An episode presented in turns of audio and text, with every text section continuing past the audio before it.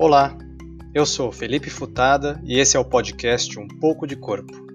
Um espaço onde conversamos com pessoas e ouvimos suas visões e perspectivas a respeito do que convencionamos chamar corpo. Nossas conversas são publicadas na íntegra, sem edições. Essa é uma escolha, pois assim é a vida real. O corpo não mente. Sejam muito bem-vindos.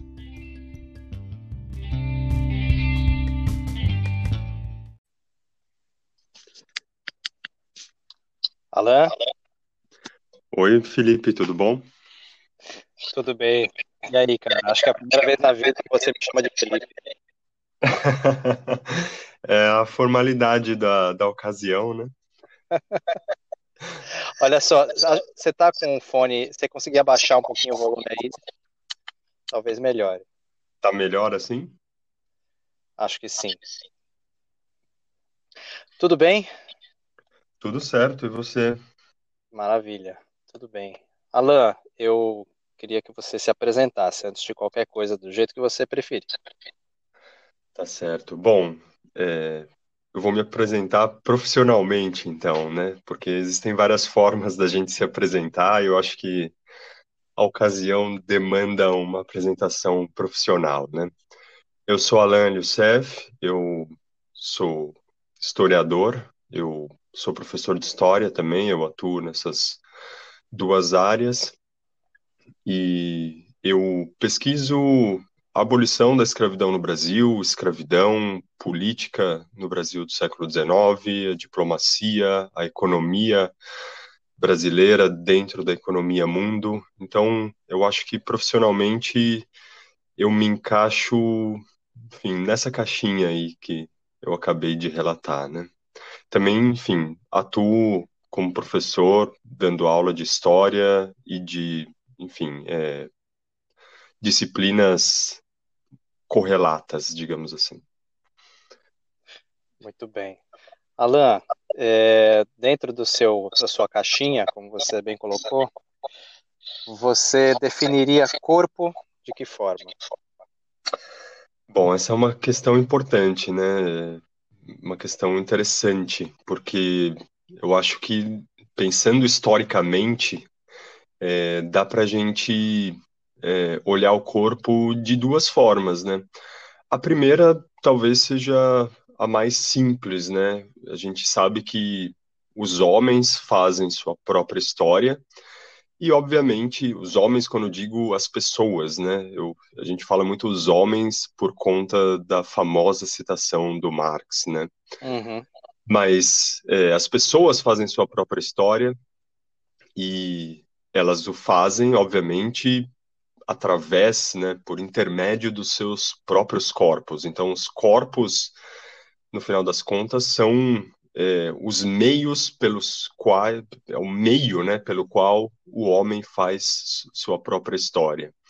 E obviamente esse meio ele tem uma historicidade, né? Os homens e as pessoas de uma forma geral elas fazem história é, sob determinadas condições, né? Que muitos historiadores denominam de estrutura. E o corpo ele ele tá ele muda ele tem diversas formas ele age de diversas maneiras a depender da estrutura em que aquelas vidas ou seja aqueles corpos de alguma forma estão inseridos né? Então o corpo em si ele tem uma historicidade digamos assim né? A gente pode dar vários exemplos disso.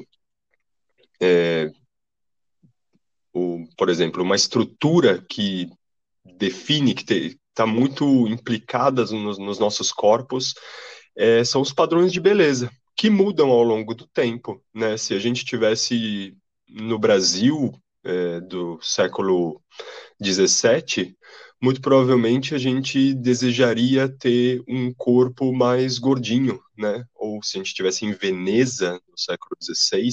E por que isso, né? Porque isso era, de alguma forma, sinônimo de é, riqueza. Você tem dinheiro para se alimentar bem. Então, isso de, denota determinado status social. isso hoje é completamente distinto, né?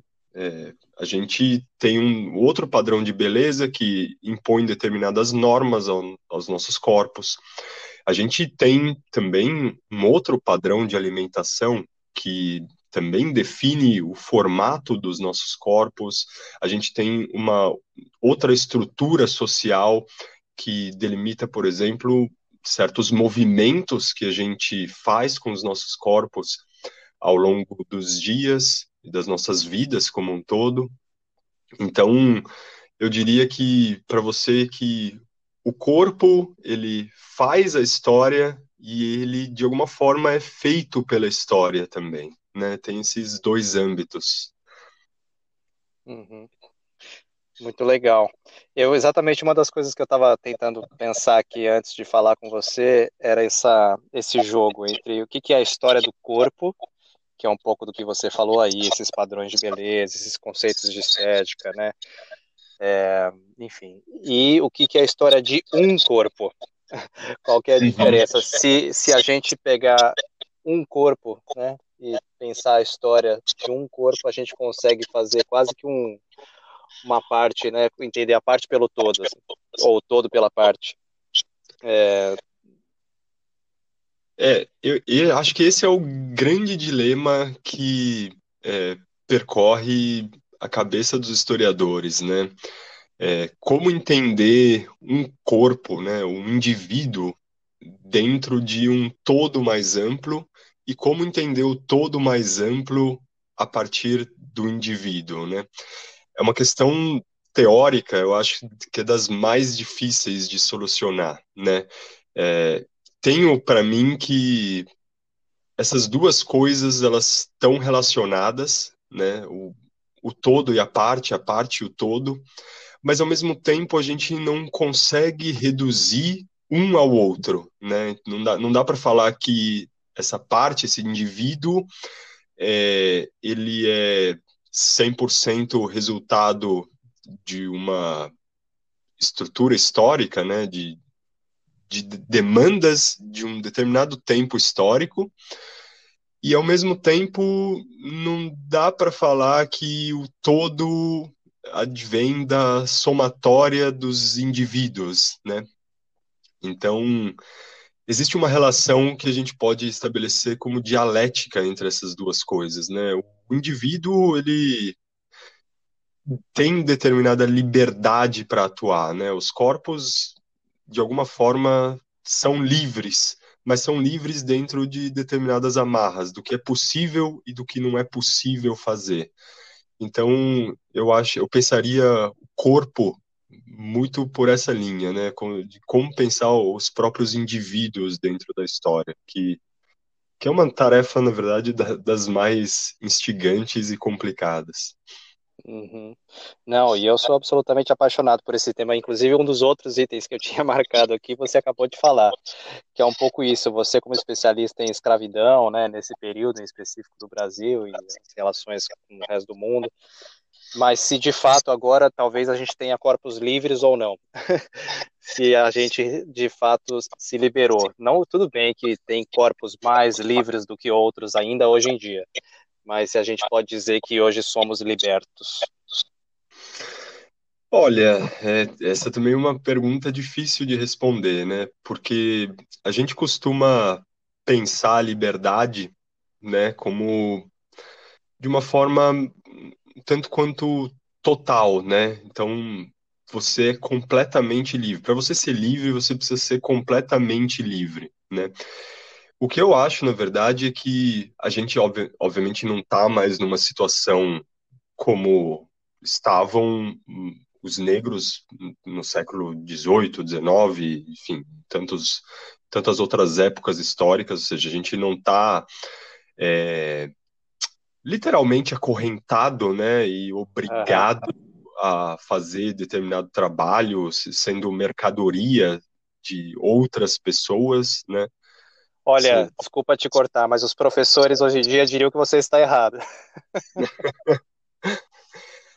é, pode, pode ser. Acho que tem é, esse tema ele é suscetível a diversas interpretações. Mas o, o que eu, o que eu, eu queria dizer, o que eu, eu queria dizer, na verdade, Sim, o que eu queria dizer é que é, a impressão que eu tenho é que essas correntes, é, essas amarras, elas se tornaram bastante sutis, né? A ponto de nos dar a impressão de que a gente é completamente livre, que os nossos corpos e as nossas mentes elas são livres para fazer o que a gente quer, né? Mas a gente sabe que existem formas atuais de controle que são sutis, né? Que, que e que acabam, na verdade, fazendo com que nós forneçamos todos é, é, todos os meios para que nós mesmos sejamos controlados sem que a gente saiba disso, né? Então, se você acha, assim, eu dificilmente diria que a gente é livre como um todo, né? Talvez nós, nós sejamos livres no sentido liberal, né? De, olha, eu voto, é, eu consumo o que eu quero, é, eu, se eu quiser sair na rua e andar 10 quilômetros, ou sei lá, se eu quiser pegar meu carro e fazer tal coisa, viajar, assim, a gente em muitos países, né, a gente é livre para fazer isso. Mas obviamente que temos, por exemplo, um aparelhinho pelo qual, inclusive, a gente está se comunicando nesse momento que é, exerce algum tipo de controle sobre tudo que a gente faz, né? E que deixa rastros. E muitas vezes rastros produzidos por nós mesmos. Então, ao mesmo tempo, eu acho difícil que haja uma liberdade é, 100%, assim, né? Uma liberdade total. Mas é, a, gente, a gente tem essa falsa sensação, né? A gente muitas vezes acha que a gente tem essa liberdade, quando na verdade uhum. não tem. Uhum. E mesmo se tivesse, eu não sei se a gente saberia lidar com ela. Exatamente, porque é, além do fato de que ela talvez seja impossível de ser obtida, né? É, a gente não tem nenhuma experiência histórica que nos permita pensar o que seria isso, né? As possibilidades que adviriam é, dessa situação hipotética, né? Uhum. Alan, quando eu estava na escola, é, eu aprendi a história. Para mim, a história talvez tenha sido a disciplina ou a área mais importante na minha vida escolar. Talvez, hein? E olha que é um professor de educação física falando. É, e eu aprendi muito a história da linha do tempo, né? Aquele esquema de põe a linha do tempo e revisita. E eu sei que existem várias outras abordagens, né, de o jeito de entender a história como espiral, né, que as coisas vão acontecendo, vão se ressignificando e tornam a acontecer. É, o seu conceito de corpo, ou o conceito de corpo da linha histórica que você desenvolve, entende um pouco isso, de que as coisas uh, acontecem de novo, talvez não do jeito que a escravidão, por exemplo, no Brasil aconteceu, mas uh, quem é escravizado hoje no Brasil? Certo. É, bom, primeiro eu gostaria de dizer, antes de responder a sua questão, que é, é, acho interessante você falar que história era a sua disciplina, enfim, mais importante, que tenha te impactado mais, né?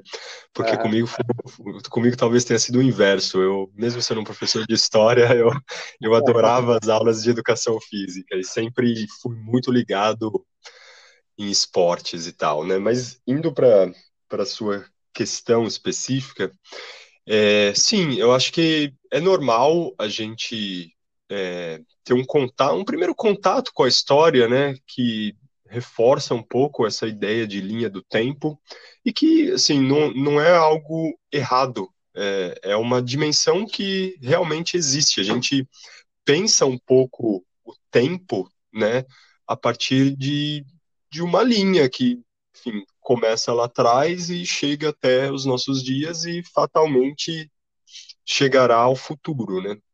Uhum. Agora, como você mesmo ressaltou, existem é, outras formas de se pensar a história, né? E, e dá para a gente pensar a história do corpo, né, o corpo dentro da história, a partir dessas outras formas. Eu mesmo não diria que é, as questões, é, enfim, relacionadas ao corpo, elas se repetem necessariamente. É possível que isso aconteça. Não, não há, não há nada que impeça isso de acontecer. A gente tem várias semelhanças que ocorrem ao longo da história, né, em diversos períodos históricos. Então, essa não é uma, uma dimensão que eu diria que é, que é impossível, né? Mas eu gosto mais de pensar é, em termos estruturais, né, de como é, a história ela é composta ao mesmo tempo de mudanças e permanências. Então, se a gente pensa que é, existem permanências históricas que, que são, como a gente chama, de longa duração, ou seja, elas têm, elas podem ter durações milenares, e, e existem, enfim, transformações, existem questões de curta duração, né, que, que mudam mais facilmente ao longo do tempo, a gente pode pensar o corpo a partir dessa combinação, né, de elementos é, estruturais mais é, que, que tem uma duração extremamente é, muito maior do que as nossas vidas, né? E elementos que vão se transformando com uma velocidade mais rápida ao longo mesmo das nossas próprias vidas, né? Então, tendo a ver um pouco o corpo é, nessa intersecção entre essas diferentes temporalidades, né? Eu acho que eu iria um pouco por essa linha, assim. Deixa eu te perguntar uma coisa. Teve, alguma, teve algum momento na sua vida que você se deu conta que o seu corpo tinha historicidade? E isso teve alguma coisa a ver com as, você estudar a história? Olha, eu, eu acho que essa consciência, ela mesmo que ela não não venha acompanhada de uma reflexão profunda, né? Eu acho que ela advém da, da, da, própria experiência do ser humano com a vida, né? A gente, o nosso corpo e a gente, a gente muda muito ao longo do tempo e a gente, a, talvez a fase em que a gente mude mais, nosso corpo se transforme mais, é justamente a juventude, né? Então é, é um pouco difícil passar por esse processo pessoal é, sem notar algumas mudanças, né? A gente percebe que a gente vai ficando maior, né? Que, por exemplo, o nosso pé vai crescendo e a gente precisa trocar de sapato, de tênis. Então, tenho que, enfim, que a nossa camiseta não cabe mais na gente, coisas desse tipo, né? A gente consegue de alguma forma, perceber essa dimensão da transformação no nosso próprio corpo, né? Mas, obviamente, quando você estuda história e você tem acesso, digamos assim, não só à sua própria experiência, mas à, experiência histórica de enfim, diversas sociedades, é lógico que essa reflexão ela pode ser aprofundada é, de formas variadas, né? Então, volto até aquele exemplo que eu dei para você. Se a gente tivesse no Brasil do século XVI, a, a nossa, enfim, as nossas transformações internas do nosso corpo seriam distintas, né? E, e seriam, em, em, parte, fruto das condições históricas que vigi, vi, é, estavam vigentes naquele tempo, né? Então eu, eu acho que a história ela pode servir para aprofundar um pouco essa dimensão, né? Mesmo quando você, sei lá, você pode fazer isso vendo um filme. Se você pega é, um filme, sei lá, da década de 60, 70, é, é muito fácil reparar que os corpos dos atores eram muito diferentes dos corpos de atores que a gente tem hoje, né? Os, os atores eles não eram, por exemplo, tão malhados, tão sarados quanto os que a gente vê hoje, sei lá, na novela, né? Tô, tô generalizando um pouco, tem corpos e corpos e pessoas, atores em idades diferentes e tal, mas eu acho que dá pra gente pegar um pouco, enfim, essas essas mudanças mesmo que foram acontecendo num tempo que nem é tão distante assim da gente. Né? Uhum. O próprio fato de você usar o termo malhados já mostra que você não... já mostra que você é contemporâneo do Paulo Cintura, talvez. Pode, pode, pode ser, né? Que, enfim, se, se mostrou um grande reacionário recentemente. Olha só, e o que, que te fez ir parar na história, assim, enquanto área de estudo? Você sabe dizer ah, isso, especificamente a escravidão, se você souber dizer. A escravidão, enfim, eu acho que eu não, não fui estudar história por conta da escravidão, nem, nem era um dos temas que mais me interessava. Eu lembro que na época do vestibular, assim, eu gostava muito de história do século XX, aquela coisa das guerras mundiais, né? Mesmo Guerra Fria, ou a questão da ditadura no Brasil, era Vargas, coisas desse tipo, sabe? Mas eu, eu para mim, eu tenho muito claro que eu fui estudar é, história da escravidão para responder um pouco um dilema que me acompanhava desde o início da minha adolescência é, na minha família. Eu, enfim, acho que nunca falei isso publicamente, mas vamos lá, né? Eu venho de uma família. Você preferir não falar. Não, não, não. Assim, eu acho que é um, elemento bastante comum é, das famílias brasileiras, então não, não, vejo tanto problema em falar isso, né? Eu, eu venho de uma família, não exatamente do meu núcleo familiar, sabe? Pai, mãe, irmão, mas de, de uma família mais extensa, de tios, primos, todas essas coisas, né? Eu venho de uma família que é, sempre foi bastante racista. Uhum. E eu não entendia aquilo, né? Por que, que você está discriminando uma pessoa pela cor, sendo que você nem conhece ela, você não sabe absolutamente nada dela, né? Então eu acho que eu fui um pouco estudar a história da escravidão e eu estudo um pouco a política da escravidão, sim, um pouco para entender é, como que, é, por quê, quais as razões históricas que permitem, que fizeram a minha família ser assim. Lógico que tem aí as escolhas individuais, né? A gente volta até para o tema anterior. Eu vim dessa família e eu optei por evitar esse tipo de coisa, né? Por não entrar nessa, nessa lógica que eu acho das mais perversas que tem. Mas eu acho que eu fui estudar um pouco a escravidão para buscar entender é, esse dilema familiar que me acompanhava e me acompanha desde muito tempo, né? Uhum. Não tem nada a ver com o corpo, mas tem, tem e não tem, né? Ah, é, bom, não sei. Eu acho que sim, mas você que você que você que aqui vivenciou isso, você que sabe dizer. É. Me diz uma coisa, eu fiquei pensando, uma vez eu ouvi a professora Eclea Bose falando sobre a diferença entre história e memória.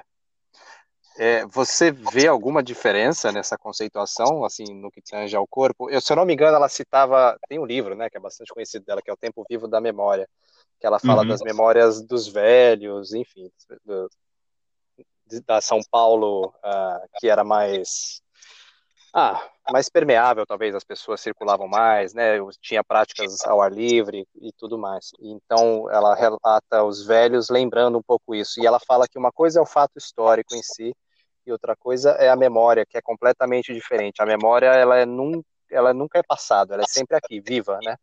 Ela está uhum. acontecendo agora, ela é refeita. Já a história não. Você concorda? Quer dizer, não sei nem se é uma questão de concordar ou não, mas é isso. Olha, a partir do que você me disse agora, eu concordo com praticamente tudo, tirando esse finalzinho aí que você disse que a memória ela é presente, ela é refeita e a história não. Acho que a história é, ela é, ela parte, ela enfim, ela muda, ela é muito presente também, ela, ela responde a demandas do presente, tal qual uhum. a memória, né? A, a memória, ela está o tempo todo sendo ressignificada e recriada, repensada a partir do que a gente vive no presente. E é possível dizer a mesma coisa sobre a história, né? A história, o ofício do historiador, ele demanda a formulação de problemas, e esses problemas, obviamente, eles partem do, da própria realidade do historiador, né? Daquilo que ele vivencia e, enfim, daquilo que motiva a formular um problema histórico. Mas sim, é, é, essa é uma, a diferença entre história e memória, ela é uma diferença já canônica na, na, nas ciências humanas, né? A história, ela, a gente pode entender ela como uma disciplina, uma, uma área do conhecimento que é, ela, como eu posso dizer para você, ela recorre a ferramentas de cunho científico para analisar né, e explicar é, questões do passado, da sociedade, dos indivíduos, etc. Né? A memória não, a memória é, é digamos assim, não sei se eu, exatamente se eu posso fazer essa equivalência, mas ela está muito ligada a lembranças, né, a imagens que a gente tem do passado e essas lembranças, essas imagens, elas também elas podem ser individuais e elas podem ser coletivas. A gente tem uma série de memórias, por exemplo, coletivas que estão ligadas à, à TV, a programas de TV que a gente assistia e que eram, enfim, programas compartilhados por uma parcela significativa da população, digamos assim, né?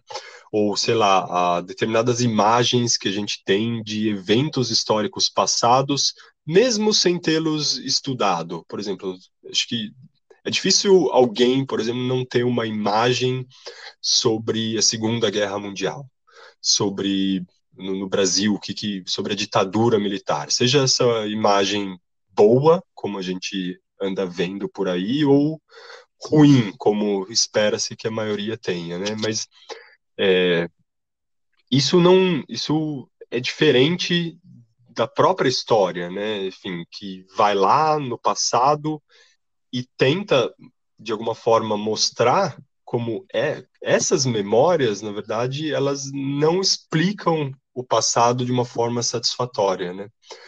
Então, claro que é, pode haver convergências entre essas duas coisas. Então, o exemplo que você citou é, de, de pessoas que é, em São Paulo, né, que tinham mais liberdade de, enfim, de usufruir seu próprio corpo, assim, tem, tem tinha uma uma vida é, mais é, atlética, não sei, não sei se estou usando o termo certo, na verdade, mas uhum. poderiam, enfim, uma lembrança de que as pessoas usavam mais o espaço público e usavam os seus corpos de uma forma diferente com a qual a gente tem hoje. Eu acho que dificilmente algum historiador é, discordaria disso, ainda que as abordagens em si sejam diferentes, né?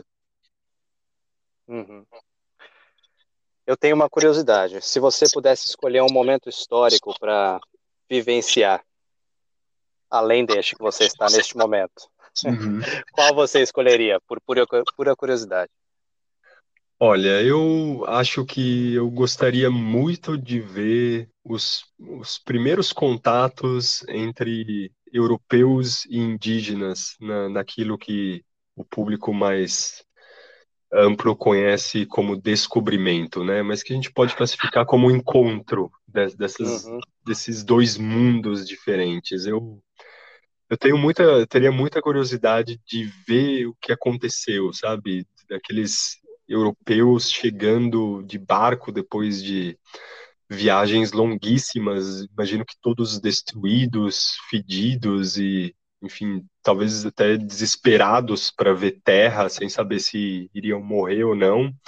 Uhum. E aqueles, aqueles indígenas, talvez tentando entender ou explicar a partir das suas crenças e é, da sua realidade o que seria aquilo, né? E, enfim, como que esses contatos se deram, se, se isso de fato foi amistoso, se já rolou uma, uma guerrinha lá. Eu teria muito, muita curiosidade de ver isso. Eu acho que, é, acho que é um momento dos mais incríveis da história. É, e, e, que a gente, na verdade, tem pouco acesso, sabe, desse, dessa dimensão mais cotidiana desses acontecimentos. Uhum, uhum. É, adorei. Eu tinha outro na minha cabeça, mas acho que você me convenceu, pode ser. Qual, qual que era o seu, por curiosidade? É, eu não sei, na verdade, assim, eu tenho curiosidade de entender também um pouco, na verdade tem a ver, assim, um pouco as guerras também, não queria vivenciar, eu fiquei, pensei nisso, mas ao mesmo tempo eu não eu gostaria de vivenciar, mas pela própria, enfim, né, sofrimento da guerra e tudo que ela traz, mas entender, estar ali, perceber o contexto, deve ter sido interessante, assim, de qualquer uma das grandes guerras. Sim, sim, eu concordo. É, é. Muito bom. Alan, adorei. Alguma coisa que eu não perguntei que você gostaria de falar? Olha, você aqui é o entrevistador, você é o especialista no tema corpo, então quem sou eu para querer fazer alguma pergunta para mim mesmo sobre esse tema? Justo. Você acha que o. Então, para a gente encerrar, hum. os, os historiadores e a história, né, eu acho que servem um pouco para a gente pensar o que a gente quer do futuro, né? A gente entendendo o que a gente fez no passado, eu acho que a gente consegue projetar o que a gente quer do futuro. Se a gente pensar do que a gente quer para os nossos corpos, historiadores deveriam estar mais presentes, talvez, nessas, nessas discussões. Olha, eu acho que sim, né? Eu acho que, independentemente do tema, né, eu, eu acho que tudo pode ser pensado de forma plural, né? E a gente o diálogo com outras áreas, com outros grupos sociais, enfim, é sempre proveitoso, porque abre novas perspectivas e, enfim, enriquece os debates e tudo mais, né? Eu, eu gosto muito de um historiador alemão que viveu nessa segunda metade do século XX, né? Nascido na primeira, enfim, mas trabalhou, produziu bastante na segunda metade do século XX, que é o Reinhard Koselleck. Né? Ele tem dois conceitos que eu acho fundamentais, talvez, para pensar isso que você sugeriu aqui, né? que é, é, o espaço de experiência e o horizonte de expectativa. Né? Ele diz que o, o, a história em si, ela se desenvolve a partir da dialética entre esses dois conceitos, ou seja, a gente tem sempre um espaço de experiência que, de alguma forma, norteia aquilo que a gente imagina como futuro, né? o nosso horizonte de expectativa.